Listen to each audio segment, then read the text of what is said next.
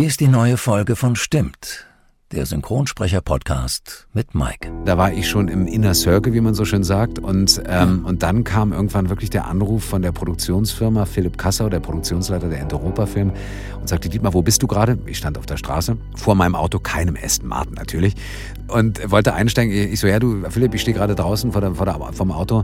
Dietmar, du arbeitest jetzt für den Geheimdienst ihrer Majestät. Und das war für mich wirklich so Gänsehautmoment, wo ich dachte, das darf doch nicht wahr sein. Das war wirklich für mich ein Traum, mehrere Träume, alle Träume gingen in Erfüllung ja. in dem Moment. Schauspieler auf der ganzen Welt sprechen Deutsch. Oder alle Filme werden auch auf Deutsch gedreht. Das sind nur zwei von vielen Kindheitsvisionen, wenn es um das Thema Synchron geht. Ging äh, mir damals nicht anders. Hier ist der Podcast, der einen ganz exklusiven Blick hinter die Kulissen der Synchronbranche ermöglicht. Wer sind eigentlich die Menschen, die internationalen Schauspielern ihre deutsche Stimme leihen? Alle zwei Wochen laden wir uns einen Gast ein, um genau darüber zu sprechen. So auch heute. Herzlich willkommen zu einer neuen Ausgabe von Stimmt, stimmt, stimmt, stimmt, stimmt. Der Synchronsprecher-Podcast. Eine Produktion von Podnews. Bevor es mit unserem heutigen Gast losgeht, möchte ich kurz auf die letzte Folge eingehen. Da hatten wir ja gleich drei Gäste. Zum einen Tobias Jahn, Aufnahmeleiter bei Ayuno Berlin und zwei sehr talentierte Nachwuchssynchronsprecherinnen. Alma, 13 Jahre und Aurelia, 11 Jahre jung. Auch hier gab es wieder jede Menge tolles Feedback. Vielen lieben Dank dafür. Und vor allem aber gab es auch jede Menge Nachfragen, wie man sich dann am besten bewirbt, um seine Stimme auch mal einem Synchronstudio vorzustellen. Und Tobias hat da mal ein paar richtig tolle Tipps für euch. Bewerbungen sollten möglichst per Mail verschickt werden. Viele Firmen haben eine Sammeladresse dafür, wenn nicht gerne kurz bei der Zentrale melden und sich gezielt die Adressen der Aufnahmeleiter geben lassen. Bei der Erstbewerbung ist es sinnvoll, eine möglichst kurze Vorstellung beizufügen. Eine Vita als PDF sowie einige wenige aussagekräftige Hörproben tun es. Alternativ ist auch ein Link zur eigenen Website, der Agentur, Crew United, Filmmakers etc. nicht verkehrt. Falls schon vorhanden, Synchronreferenzen nennen, dabei ganz wichtig, bei welchem Regisseur und welchem Studio. Wenn der Aufnahmeleiter sich zurückmeldet, gerne fragen, wie und wann man sich wieder melden darf. Manchen ist der Kontakt über Telefon lieber, andere wiederum mögen den schriftlichen Weg. Vielen Dank an Tobias. Auf jeden Fall sei gesagt, traut euch. Name? Bond. James Bond.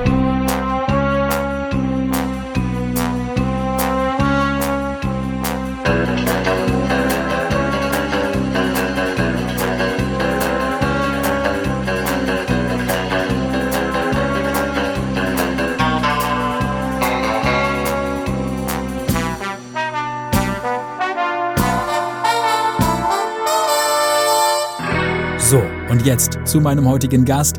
Seine Stimme kennt so gut wie jeder von euch. Er ist unter anderem die deutsche Stimme von Adam Sandler, Cuba Gooding Jr., Sam Rockwell, Don Cheadle oder auch Daniel Craig alias James Bond. Und ich freue mich sehr, dass auch er für diese Reihe zugesagt hat. Herzlich willkommen bei Stimmt, der großartige Dietmar Wunder. Sehr, sehr schön an. Vielen Dank, Mike. Da machst du mich fast sprachlos. Ich freue mich sehr, da zu sein. Dietmar, ich freue mich sehr, dich äh, zu bekommen. Wir kommen natürlich ganz klar zu äh, James Bond auch noch zu sprechen. Der wurde mal wieder verschoben, was mich auch äh, persönlich ein bisschen nervt, weil ich ihn endlich auch mal sehen möchte. Aber ich glaube, es ist einfach mal wichtig, bei dir auch von vorn anzufangen. Das machen wir. Du bist Schauspieler, du bist Hörbuchsprecher, du bist Moderator bei Veranstaltungen, du bist Synchronsprecher und Synchronregisseur. Also Langeweile, glaube ich, klingt bei dir dann doch ein bisschen anders. ich habe wirklich das große Geschenk, dass ich mich in allen Bereichen der Schauspielerei wirklich austoben darf. Und ähm, das ist für mich jeden Tag immer, wenn ich heute Morgen zum Beispiel bin ich losgefahren, habe ich Hörspiel gemacht. Jetzt darf ich mit dir ein nettes Gespräch führen. Danach gehe ich synchronisieren. Und äh, gestern Abend hatte ich eine Live-Moderation jetzt äh, online, beziehungsweise war ich zu Gast bei einer Talkshow mhm. äh, im Netz. Und von daher ist es wirklich so, dass ich wirklich manchmal wie so ein Junge dastehe und sage, Mann, ist das toll. Ich darf im Buddelkasten spielen, ich darf auch noch draußen auf der Wiese spielen. Das ist wirklich ein ganz großes Geschenk und dafür bin ich sehr dankbar und es macht wahnsinnig viel Spaß. Da kann man bei dir eigentlich gar nicht wirklich von Beruf sprechen, ne? Also ist dann eher wirklich, äh, du hast das Hobby quasi zur Berufung gemacht, kann man das so sagen? Ja. Ja. Also wenn die Leute mich fragen, sag mal, Dietmar, du arbeitest aber echt viel gerade, sage ich du ganz ehrlich, ich arbeite nicht, sondern ich lebe einen Traum. Ich darf meine, meine Berufung ist jetzt selbst eingenommen, das meine ich damit nicht, sondern ich darf meinen Traum, mein Hobby leben und das ist mein Beruf und beziehungsweise meine Arbeit und deswegen vergesse ich oft, dass ich arbeite. Hm. Aber dass es überhaupt dazu gekommen ist, deinen Traum zu verwirklichen, das war dann doch eher, ich sag mal, ein Zufall. Wir fangen mal ganz von vorn an. Du bist ja gelernter Optiker, hast im Betrieb deiner Eltern gelernt und auch noch ein paar Jahre, glaube ich, danach in diesem Beruf gearbeitet und hast den Traum aber von der Schauspielerei, denn das war ja eigentlich dein, dein Traum damals, weiterhin nicht aufgegeben. Und wenn wir mal aufs Datum gemeinsam schauen, wir haben das Jahr 21, wie ging das ganz genau bei dir los? Also vor ziemlich genau 30 Jahren. Das stimmt, das ist schon ganz schön lange her. Ähm, also erstmal, ich habe, mein Vater hat darauf bestanden, dass ich nicht bei ihm lerne, im sozusagen familiären Betrieb, sondern woanders, damit ich jetzt nicht die Vorzüge oder die Nachteile bei einem Familienbetrieb kennenlernen muss oder darf.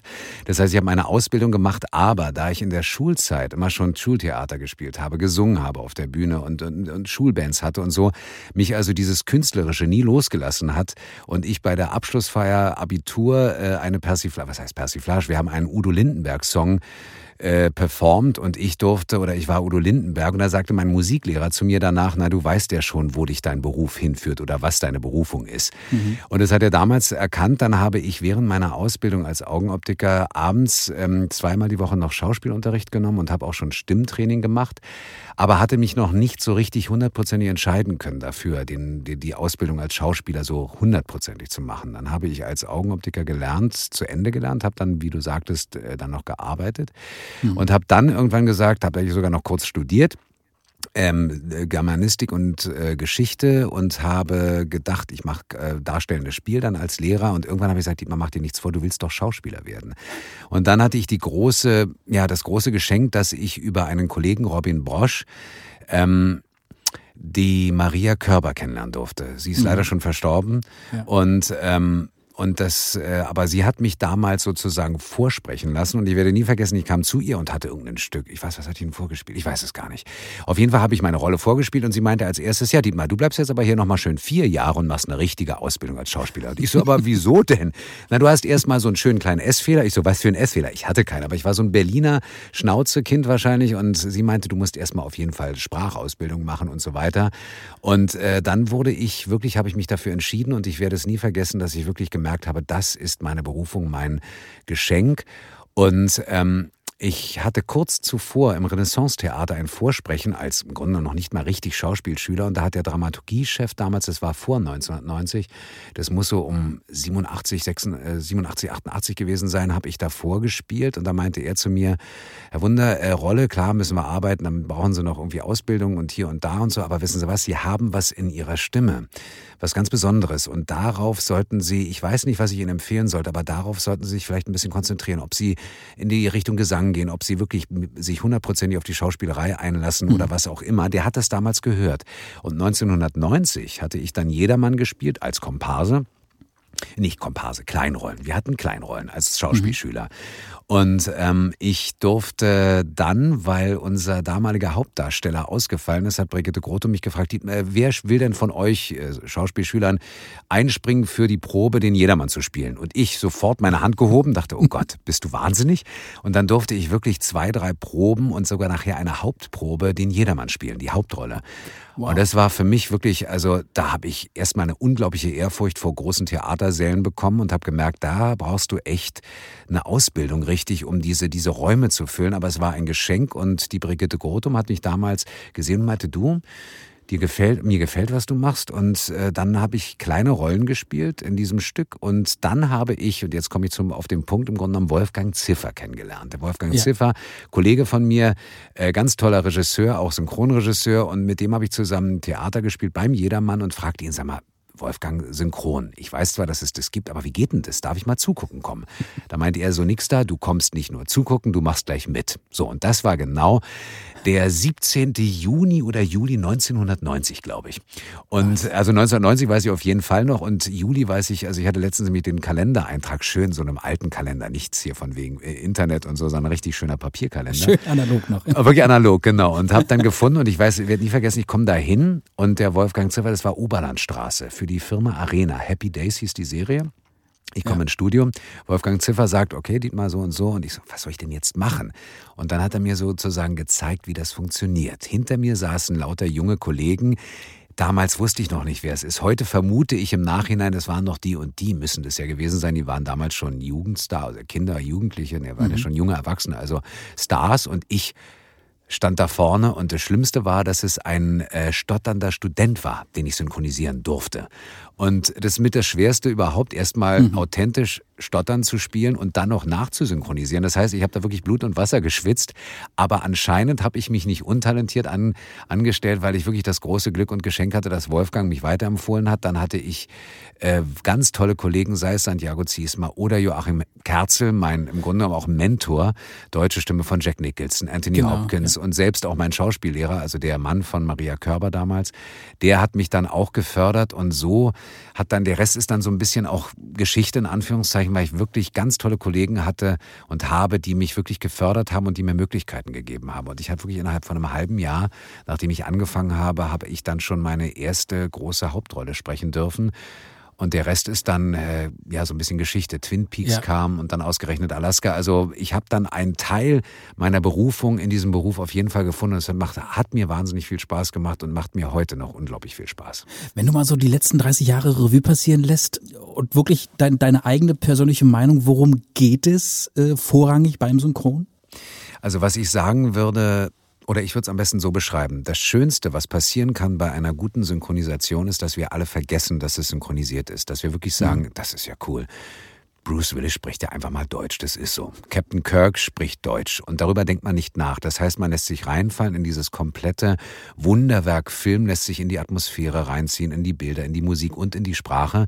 Das heißt, was wir als Schauspieler wirklich versuchen sollten, ist halt eins zu werden, zu verschmelzen mit der Original oder mit dem Originalschauspieler, der Originalschauspielerin, damit wir sozusagen diese Illusion ja perfekt machen, dass das alles wirklich eine, ja, eine Fantasiewelt ist. Mhm. Und ähm, das hat sich in den 30 Jahren natürlich auch verändert, weil wir sind schneller geworden, weil wir Zeitdruck haben. Die technischen ähm, Herausforderungen sind natürlich höher geworden. Heute gibt es ja, weiß ich nicht, was haben wir inzwischen, 15.1 oder 7.1. Das heißt, diese ganzen technischen Begeben, also Gegebenheiten, dass wir anders aufnehmen müssen, weil es halt weit feiner ist und so, das hat sich verändert. Dann dürfen wir oder sind kaum noch zu zweit, zu dritt, zu viert im Studio, was wir mhm. früher gemacht haben. Das heißt, es hat so ein bisschen diese Nostalgie äh, die ist auch für mich nach 30 Jahren so, dass ja, ach Mensch, weißt du noch, der haben wir damals zusammen ja. im Studio gestanden davor. Also das hat sich schon verändert. Aber wenn man jetzt mal so überlegt, die Synchronisationen von der Perfektion der Lippenbewegung, ja, da guckt man sich alte Synchronisationen an und sagt vielleicht, der Perfektionismus, dass absolut hundertprozentig die Lippenbewegungen übereinstimmen oder sagen wir mal 95, 96, 97 Prozent, das war damals anders. Aber damals hat die Stimme auch einfach verzaubert und da hat man nicht so sehr darauf geguckt. Heute ist es oft ein bisschen noch mehr darauf reduziert, nicht reduziert, sondern dass wir sagen, okay, es soll noch perfekter aussehen oder passen zu den Lippen. Ist Hingabe, äh, gerade wenn du in deine Rolle schlüpfst, ich meine, ähm, ich kann mir vorstellen, du gehst ins Atelier und bist dann wirklich in dieser Rolle drin. Ich möchte ganz gerne auch auf den äh, Film American History X ähm, anspielen. Yeah. Edward Norton, der normalerweise, also eigentlich ist ja Andreas Fröhlich die Feststimme. Ähm, du hattest ihn für diesen Film äh, vertreten dürfen und das war ja, was, was die Nachhaltigkeit angeht, für dich dann doch schon etwas sehr Außergewöhnliches, diesen, diesen diesen Film zu synchronisieren, also Edward Norton in dieser Rolle ja. zu synchronisieren. Wie, wie groß oder welche große Rolle spielt für dich Hingabe, wenn du eine Rolle synchronisierst? Also für mich ist es so, wenn ich ins Studio gehe und synchronisiere, das ist bei den anderen Sparten meines Berufes auch so, bin ich da total mit Leidenschaft und Hingabe dabei. Dann bin ich wirklich 100 Prozent in dem Moment. Ähm, beim Synchronisieren sage ich immer mit einem mit Schmunzeln, ich drehe den Film für mich dann nach. Also wirklich so, als äh, hm. ich freue mich wahnsinnig. Ich bin dann in dem Moment wirklich diese Figur.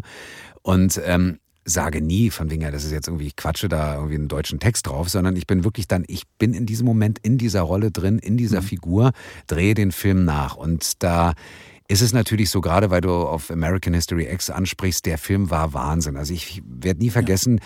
das war unglaublich ein unglaublich toller Film, ein unheimlich tolle Arbeit, natürlich schrecklich von der Geschichte her. Absolut, ja. Leon Boden, leider weilt er auch nicht mehr unter uns, Gott hab ihn selig, hat Regie gemacht, ganz toll. Wir haben eine ganz tolle Arbeitsatmosphäre gehabt und ich habe gemerkt, und das war wahnsinnig interessant, dass ich Edward Norton, der diesen Nazi spielt, ja. Und ich bin da wirklich auch reingekochen in diese Reden, die er hält und diese wirklich eiskalten Gefühle oder eben dann andersartige Gefühle, die er da mhm. produziert. Mhm. Das hat mich schon bewegt und ich habe gemerkt, nach zwei, drei Tagen so eine untergründige Aggression, die da war. Also wirklich, wenn man so eine Rolle erlernt, also ich habe richtig gemerkt, es hat mich schon echt ergriffen. Und ich dachte, wie erschreckend ist es, dass du durch Sprache, durch Reden mhm. Menschen dazu bringen kannst, etwas ganz fürchterliches zu tun.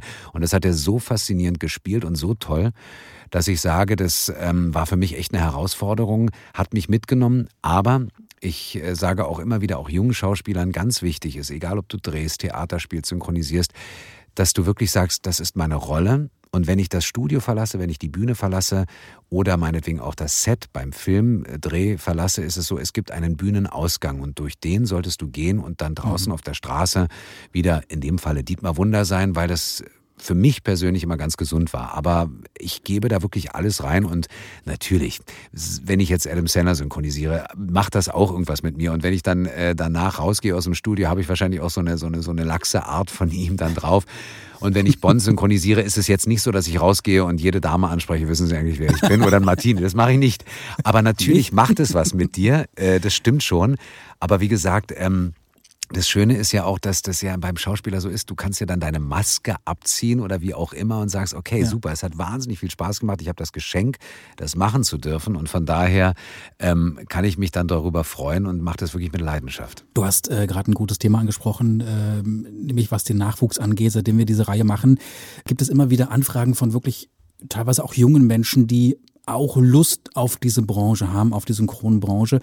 Jetzt mal vom, vom absoluten Profi, welche Tipps und Ratschläge hast du denn für diejenigen? Also gibt es irgendwelche Voraussetzungen, die sie erfüllen müssen? Gibt es irgendwelche Tipps und Tricks, wo du sagst, also das müsst ihr auf jeden Fall machen, um eventuell in diese Branche irgendwie Fuß zu fassen? Also was ich wirklich auch immer von vornherein sage, es hat ganz viel mit Schauspiel zu tun. Ja? Also die technischen, in Anführungszeichen, technischen Grundvoraussetzungen, was wahnsinnig viel hilft, ist, wenn du ein musikalisches und ein, ein, ein gutes rhythmisches Gefühl hast dass da, weil du hast ja sozusagen, du nimmst ja den Originalton, den Originalrhythmus, die Tonhöhen, die, die Melodie des, der, der, der Sprache, die nimmst du ja auf und musst sie ja dann umsetzen. Und wenn du dann ein rhythmisches Gefühl hast und ein gutes musikalisches Gehör, dann äh, hilft dir das erstmal als Grundvoraussetzung. Mhm. Und dann äh, ist natürlich ein ganz großes Thema ist die Schauspielerei. Also ich habe es auch schon erlebt, dass Leute sagen, ey du, ein Kumpel von mir, der hat eine total tiefe, coole Stimme und so kann er nicht mal Synchronsprecher werden.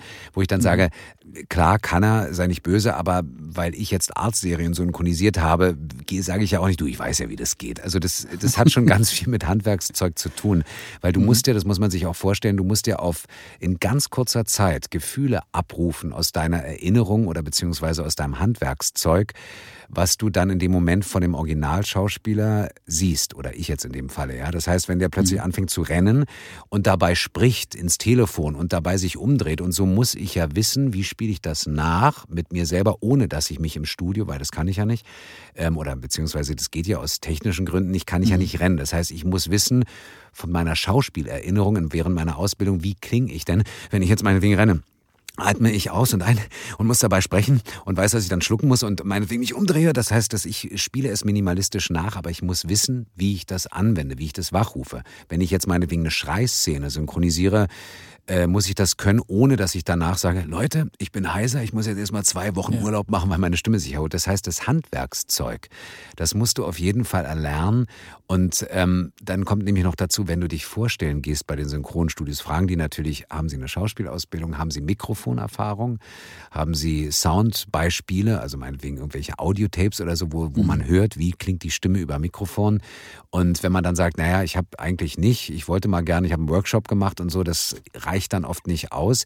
Aber nichtsdestotrotz sage ich auch jemand, jedem, der diesen Traum hat, ich möchte das machen, soll er nie aufhören, diesen Traum mhm. zu träumen, weil er kann in Erfüllung gehen, das auf jeden Fall. Aber ich würde auf jeden Fall empfehlen, diese Grundvoraussetzungen, Schauspielunterricht, Stimmtraining, in dem Fall, es gehört ja auch dazu, und auch gucken, kann ich denn ähm, habe ich ein rhythmisches Gefühl, habe ich ein musikalisches Gefühl, habe ich auch dieses Gefühl, ich kann vom Mikrofon, finde ich total cool, oder habe ich eine Angst, habe ich Angst äh, zu sprechen, aufnehmen, mich aufnehmen zu lassen oder sowas. Mhm. Das sind so die Grundvoraussetzungen, die ich mit auf den Weg geben würde. Nicht alle können natürlich von vornherein schon ein äh, Schauspiel studieren, denn es gibt auch äh, etwas äh, jüngere Talente, ähm, auf die ich jetzt mal zu sprechen kommen möchte, denn die waren vor kurzem bei uns zu Gast. Du leist ja unter anderem Adam Sandler deine deutsche Stimme. Und in ja. der letzten Folge, da hatten wir zwei talentierte junge Mädels zu Gast, die im Film äh, Yubi Halloween äh, die ja. beiden Töchter von Adam Sandler synchronisieren durften. Ja. Äh, Alma und Aurelia. Äh, habt ihr euch kennengelernt? Nein, leider nicht, weil jetzt gerade in dieser Zeit ähm, werden wir extremst allein aufgenommen. Ja, ich habe äh, wirklich, ich war alleine im Studio, mein Tonmeister war da, der Regisseur war, doch der Regisseur war auch da, aber der saß halt getrennt mit einer Plexiglasscheibe neben dem Tonmeister und mein Cutter saß in einem anderen Raum, der wurde mir dann zugeschaltet über, über Kopfhörer. Und das heißt, wir werden jetzt noch mehr alleine aufgenommen, als früher es eh schon der Fall war. Es hätte sein können, dass ich sie treffe, weil sie im Anschluss kamen oder, oder, oder vor mir da waren, mhm. aber im Moment findet das alles nicht statt, weil dann immer wirklich so eine Zeit, der, also es wird gelüftet und es wird Zeit zwischen den Kollegen oder Kolleginnen dann eingeplant, damit wir uns eben leider nicht begegnen. Also von daher habe ich sie mhm. nicht kennengelernt. Und weil du darauf zu sprechen kommst, natürlich, es gibt ja ganz tolle Andreas Fröhlich, äh, Oliver Rohrbeck, die haben ja als Kinder angefangen zu synchronisieren ja. und es sind Stars, es sind großartige Schauspieler geworden und die haben als Kinder synchronisiert. Natürlich ist das auch ein Weg, dass du als Kind, als Jugendlicher äh, in das Metier reinkommst und äh, es gibt natürlich auch ganz viele Beispiele für Naturtalente, die haben einfach von von, von der Pike auf, äh, können die das einfach gleich und, und du sagst so, ist ja irre. Ja? Also das heißt, dass also wenn du als Kind anfängst, weil bei Kindern oder Jugendlichen ist es oft so, die haben so so einen Naturinstinkt, was, was Rhythmus, Rhythmus und Sprache angeht. Und das ist faszinierend. Mhm. Also das kann auf jeden Fall auch passieren, ja. Vom Nachwuchs zurück zu dir. Äh, nicht nur Adam Sandler leist du deine Stimme, Cuba Gooding Jr. zum Beispiel, Sam Rockwell steht mit auf dem Plan, Don Cheadle und so weiter und so fort. Also alle aufzuzählen, ich glaube, das wird unseren Zeitrahmen hier ein bisschen sprengen. Auf eine, äh, auf einen Schauspieler möchte ich trotz alledem eingehen, äh, und zwar auf Daniel Craig, ganz klar. Und wenn wir alle an Daniel Craig denken, denken wir an, na richtig, James Bond. Du hast ihn aber auch, bevor er James Bond wurde, schon mal synchronisiert, ein, zweimal, ne? Nein, ich habe wirklich erst angefangen, ihn zu synchronisieren, also begleiten auf Deutsch sozusagen seit Casino mhm. Royale, seit 2006. Davor waren das andere tolle Kollegen, die ihn gesprochen haben, aber er hatte in dem Sinne vor Casino Royale, also vor Bond, keine feste deutsche Stimme. Und dann hieß es am 14. Oktober 2005, Daniel Craig löst Pierce Brosnan ab und wird der neue Bond.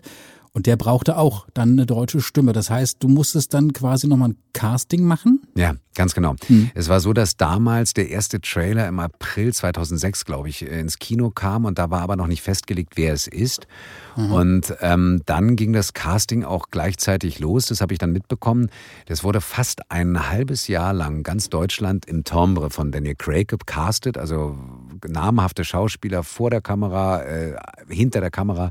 Also ganz viele wurden gecastet und ich kam, glaube ich, im September, August oder September dazu. Und ähm, hat diese Anfangsszene, nee, die Szene mit M war unsere Probeszene sozusagen, wo er am mhm. Anfang sozusagen heimlich in ihre Wohnung sich ein äh, oder beziehungsweise da heimlich reinschleicht und dann mit ihr diesen Dialog hat und ähm, es war schon cool, das im, im, bei der Probe zu synchronisieren, wo ich dachte, das ist ja mal jetzt wirklich Gänsehautmoment, weil ich wollte ja Schauspieler werden, weil ich als 12-, 13-jähriger Sean Connery als James Bond gesehen ja. habe. Deswegen wollte ich Schauspieler werden. Und das heißt, plötzlich darf ich viele Jahre später, Jahrzehnte später, wenn man so will, 2006 wirklich diesen, wenigstens die Szene synchronisieren. Und es war schon alleine, das war schon ein, ein, ein, ein Fest.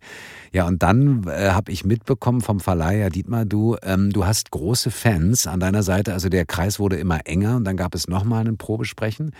Äh, da war ich schon im Inner Circle, wie man so schön sagt. Und, ähm, ja. und dann kam irgendwann wirklich der Anruf von der Produktionsfirma, Philipp Kassau, der Produktionsleiter der Ente-Europa-Film, und sagte, Dietmar, wo bist du gerade? Ich stand auf der Straße vor meinem Auto, keinem Aston Martin natürlich, äh, und wollte einsteigen. Ich so, ja, du, Philipp, ich stehe gerade draußen vor der, vor der, vom Auto.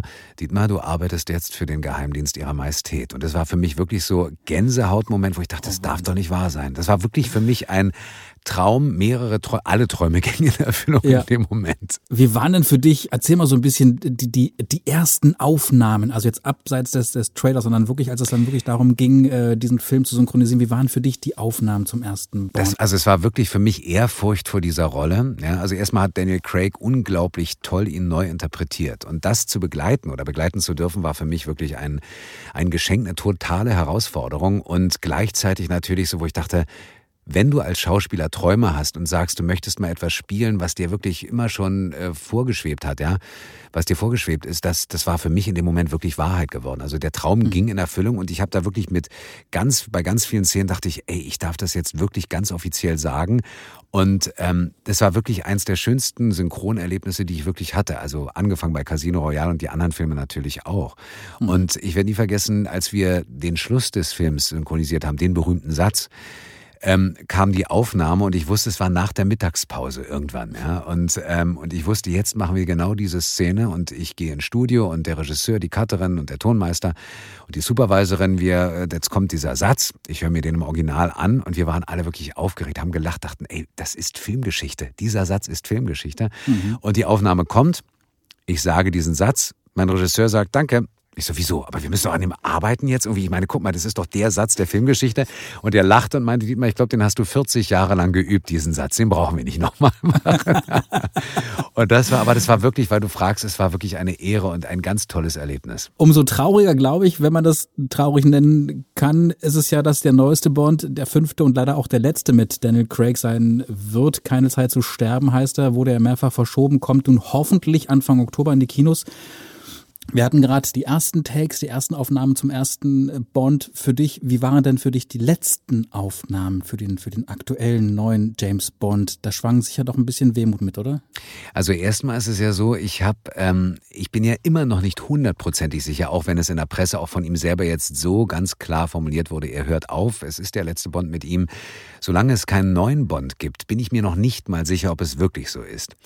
Ähm, war bei Spectre auch schon so ein bisschen, ähm, ich, für mich, ich versuche es mal so zu beschreiben, weißt du, wenn du mich fragen würdest, äh, bist du traurig, dass du nicht mehr 29 bist oder 30 bist, sage ich so natürlich irgendwie schon, aber andererseits ist es so toll, was danach kam.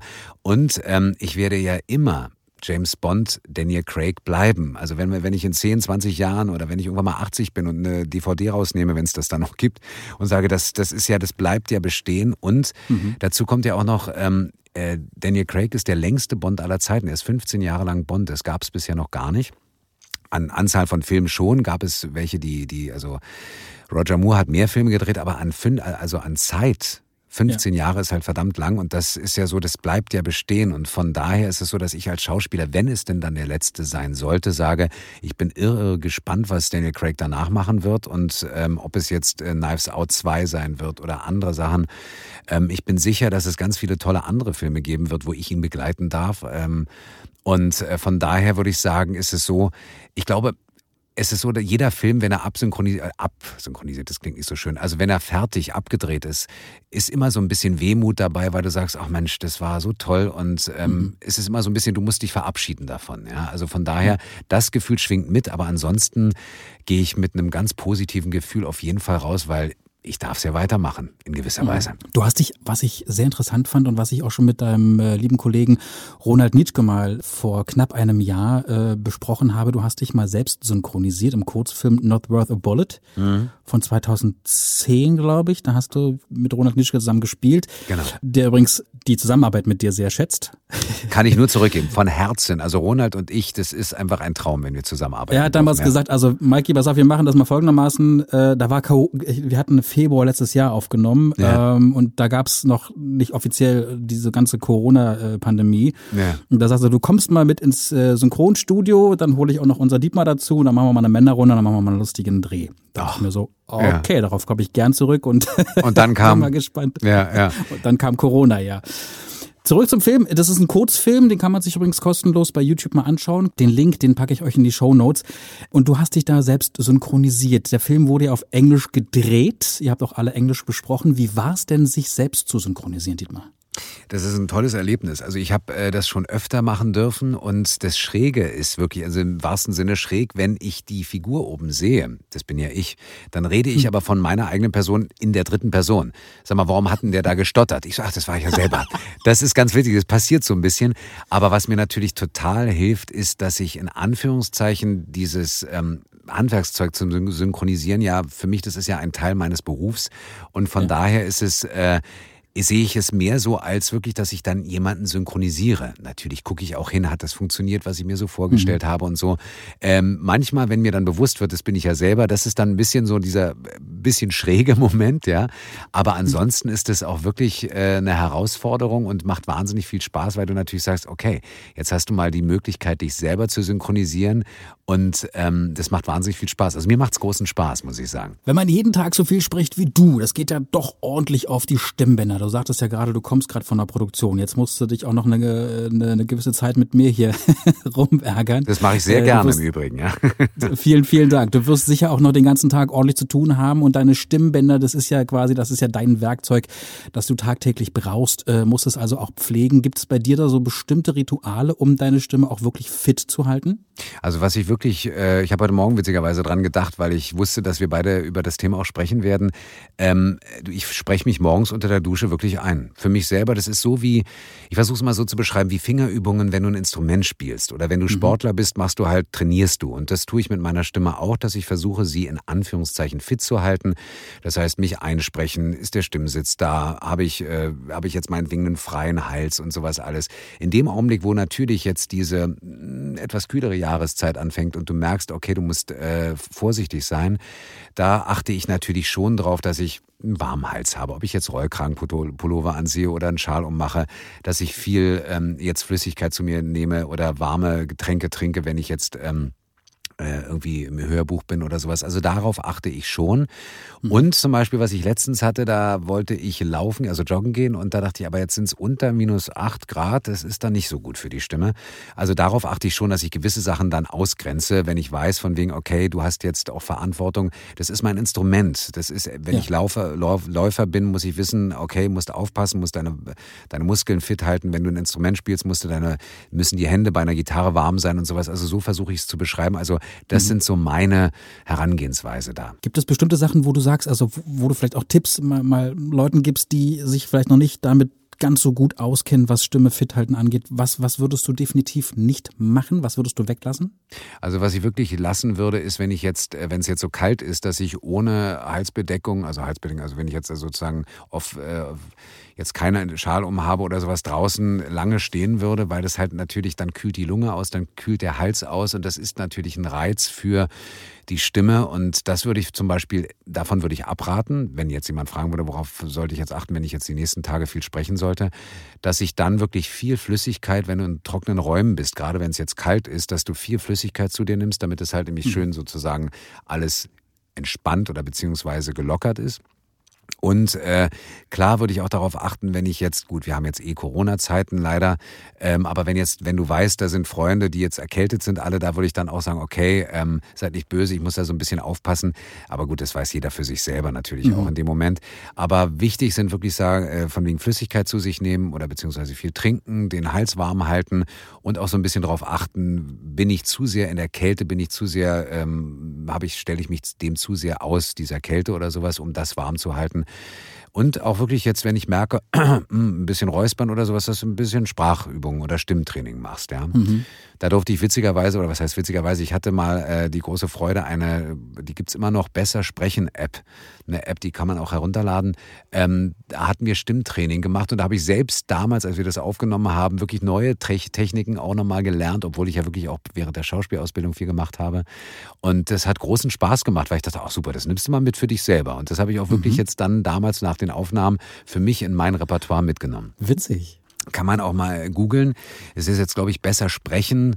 Drei ist es, glaube ich, jetzt. Ja. Das hat mhm. Jeffrey Wiebrecht sozusagen damals produziert mit Ulrike Völger und äh, das war total super, weil das ist äh, also im Grunde genommen eine Stimmtherapeutin auch, die, äh, die damals die Anleitung gemacht hat, die Übung dazu und ich durfte sozusagen dann das ausüben. Auch ja. mit viel Schmunzeln, weil da waren Übungen dabei, wo ich dachte, wow, nicht schlecht. Dietmar, parallel zum Synchronsprechen führst du auch seit Anfang 2000 Synchronregie für diverse Filme und Serien, also unter anderem Departed, Unter Feinden waren dabei, die Chroniken von Narnia, die Dolmetscherin, die Mumie oder auch Avatar, einer meiner absoluten Lieblingsfilme noch bis heute und ich ja. glaube auch vor allem dieser Film, der war ja für euch damals und auch für dich speziell als Regisseur eine doch recht große Herausforderung, oder? Ja, was eine der schönsten Synchronregie-Erfahrungen, die ich hatte, weil ich hatte einen ganz, ganz tollen Cast. A und B war es ja wirklich so, dass wir Workshops gemacht haben, weil ähm, James Cameron hat ja damals gesagt, er macht äh, für diesen Film, erfindet er eine Sprache für die Navi, für die Außerirdischen sozusagen. Und äh, diese Sprache war die haben Englisch, also die hatten eine eigene Sprache und dann haben sie Englisch gesprochen mit einem Dialekt ihrer Sprache und das hat er wirklich erfunden. Und das heißt, ich habe wirklich äh, vor der Produktion mit meinen Schauspielern einen Workshop gemacht, haben gesagt, okay, wir dürfen jetzt nicht in Richtung wir hatten zwar einen sogenannten Creative Letter, also von der Produktion, Originalproduktion, äh, achtet darauf, dass es nicht nach in Anführungszeichen italienischem Akzent oder afrikanischem mhm. Akzent klingt, versucht einen eigenen zu erfinden. Und das haben wir dann wirklich in so einem wunderschönen Abend-Workshop gemacht. Und das war das erste Mal bisher, dass ich sowas machen konnte. Und das hat einen solchen Heidenspaß gemacht. Und dann durften ja auch meine Schauspieler äh, Navi nachsprechen. Und das war für alle haben gesagt, oh, wie lange haben denn die anderen gebraucht? Das war immer so, so rührend. Und ich so, lasst euch alle Zeit der Welt. Ich könnte es auch nicht. Beziehungsweise ich habe Navi nicht sprechen dürfen dann. Aber es war wirklich eine ganz große Herausforderung, um gerade auch das umzusetzen. Also diese Sprach, äh, die Sprachherausforderung war da. Ja. Hm. ja, mit im äh, Cast war ja unter anderem auch zum Beispiel Karin Buchholz. Ja, ja. Die auch vor kurzem hier bei uns zu Gast war, auch eine sehr, sehr tolle Kollegin. Ganz toll. Und als wäre das, ich habe es ja anfangs schon gesagt, was du alles so machst und das wäre ja noch nicht genug. Äh, du bist ja auch noch Hörbuchsprecher und äh, einige deiner Kollegen, die auch hier bei uns schon zu Gast waren in dieser Reihe, sagen oder haben gesagt, das sei die Königsklasse des Sprechens. Siehst du ja. das genauso?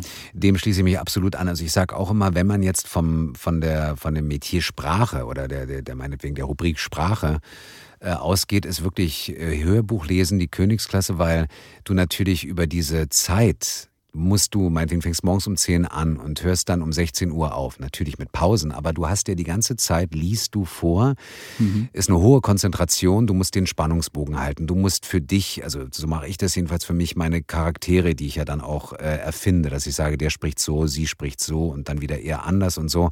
Das heißt, es ist ja hohe Konzentration und das über so lange Zeit. Und dann natürlich auch so beim Synchronisieren haben wir zwischen den Takes, also diesen Dialogabschnitten, ja immer kurz Pause, um uns das Original anzugucken gucken. Wenn ich nicht lese, nehmen wir nicht auf. Das heißt, beim Hörbuch muss ich ja sozusagen lesen, damit wir vorankommen. Und äh, das alles zusammengepackt ist einfach wirklich so, dass es eine, ich würde mal sagen, das ist der Marathon, wenn man es mit dem Laufsport vergleicht. Und äh, der ist ja also von der Ausdauer, von der Konzentration, von der, von der wirklich auch ja, von der Kondition her wirklich mit das Anspruchsvollste, finde ich. Vor allem, wenn ich an große Bücher oder äh, dicke Bücher denke, wie zum Beispiel Stephen King äh, Shining, ja, äh, hast zum du Beispiel. Ja eingelesen, ja, ja. ging ja, glaube ich, 30, 40 Stunden. Oder auch, haben wir im Vorfeld vorhin schon gesprochen, im Vorgespräch, äh, die Cormoran Strike-Serie, die, ich, die ich sehr liebe und sehr schätze und vor allem dich als Sprecher. Äh, fünf, der Teil 5 ist draußen 32 Stunden. Können wir gerne für unsere Hörer nochmal äh, ganz kurz nochmal wiederholen. Wie lang hast du dafür gebraucht? Also ich hatte, wir hatten drei Wochen an veranschlagt, also 15 Tage. Und wir haben dann, weil wir wirklich, das war, das war ganz toll vom Lauf her irgendwie, wir haben dann zwei Wochen und zwei Tage gebraucht, genau genau. Ja aber konzentriert, aber ohne Stress. Es war wirklich so, das Buch hat sich so schön gespielt im wahrsten Sinne, dass ich dann sagte, ach du komm, dann machen wir doch weiter. Und das hat sich dann also, und es war schon in Anführungszeichen dann, ähm, drei Wochen wäre auch, hätte auch funktioniert. So wäre es nicht gewesen. Und das Schöne ist, was ich auch wieder toll finde, du deckst quasi die komplette Familie ab. Du leistest deine Stimme auch Leo Lausemaus, einer ja. äh, Figur aus einem äh, Kinderhörbuch. Und meine kleinen Kinder, sechs und vier, die haben ganz, ganz viele CDs von Leo Lausemaus zu Hause und sie ja. lieben diese Reihe. Dietmar, wie war das für dich damals, als es anfing mit Leo Lausemaus, auch mal sowas zu lesen, also im Vergleich zu Detektiven oder Kommissaren? Toll, ganz toll. Also für mich ist so, Leo Lausemaus, da bin ich ja der Erzähler. Und das ist für mich, bei jeder Aufnahme sage ich danach, ist das schön. Das ist mhm. ohne, ohne irgendwelche Gewalt, ohne irgendwelchen äh, Intrigen, sondern das ist einfach ganz geradeaus. Leo Lausemaus lernt schwimmen. Hallo, was machst du denn heute hier? Ich finde das auch toll. Und ohne, dass du halt nicht jetzt die Kinder auf die Schippe nimmst oder so genau, IT ja, machst, ja. sondern so ganz, un, also ganz äh, positiv, äh, unverbraucht spielst. Und das ist, das macht total Spaß. Das ist äh, ein Bereich, der mir, ach, der ist einfach so ein Wohlfühlaufnahmetag. Hast du denn, hast ja. du denn selbst so ein, so ein Lieblingsgenre bei Büchern? Also wenn du privat liest? Ich muss gestehen, wenn ich jetzt ähm, selber lese, ich komme selten dazu, weil ich so viel Hörbücher vorbereiten muss und so, äh, sind es oft Biografien oder, ähm, oder Sachbücher, weil was mir oft auffällt, wenn ich jetzt privat irgendwas anderes lese, fange ich an schon so, ah, da musst du die Pause da machen und sowas. Ich denke, Moment mal, du solltest dich jetzt mal entspannen. Also von daher lese ich gerne alles, aber ich komme selten dazu, weil ich halt das große Glück und Geschenk habe, dass ich halt so viel Literatur vorbereiten darf. Zu guter Letzt Ganz kurz, eine Rubrik, die wir auch äh, gerne mit dir vorsetzen möchten. Bitte nicht lange überlegen, ganz äh, spontan reagieren. Wenn du, lieber Dietmar, ein Buch über dein Leben schreiben würdest, wie würde es heißen? Die Wunderstimme. Das lasse ich einfach mal so stehen, Dietmar. Ähm, Dietmar Wunder war heute zu Gast. Ich danke dir wirklich für dieses tolle, tolle, schöne Gespräch. Bitte pass auf dich auf. Mach weiter so und bleib vor allem, ich glaube, das ist das Wichtigste in der heutigen Zeit zu sagen, bleib gesund. Mike, ich sage von Herzen Danke, es hat großen, großen Spaß gemacht und das Gleiche gebe ich zurück. Pass auf dich auf und vielen Dank für das tolle Gespräch. Und ich hoffe, dass wir das dann, äh, was Ronald damals bei mir in der, in der Sendung sagte, dann irgendwann mal wahrmachen können. Wenn äh, Corona vorbei ist, würde ich euch sehr, sehr gerne herzlich mal im Synchronstudio besuchen wollen. Sehr, sehr gerne. Das wird ein Fest, das verspreche ich dir. Vielen Dank, Dietmar Wunder. Dir noch einen schönen Tag und bis bald. Danke dir auch. Dietmar Wunder, was für ein super netter Typ. Danke für dieses spannende und sehr, sehr nette Gespräch. Ich hoffe, euch hat diese Folge gefallen. Ihr könnt wie immer liken, kommentieren, teilen und so weiter und so fort. Das Ganze bei Facebook oder auch Instagram. Hashtag Synchronsprecherpodcast. Wir hören uns dann in zwei Wochen wieder. Dann haben wir schon März. Die Zeit rast. Also am 9. März gibt es eine neue Folge. Hört euch auch gern so lange die anderen Folgen dieser Reihe an. Kommt gut durch die nächsten Tage, passt auf euch auf und bleibt mir gewogen. Euer Mike Wirth. Macht's gut. Tschüss. Stimmt, stimmt, stimmt, stimmt, stimmt. Der Synchronsprecher-Podcast. Eine Produktion von Podnews. Alle Folgen und weitere Podcasts bei Podnews und allen wichtigen Podcast-Portalen.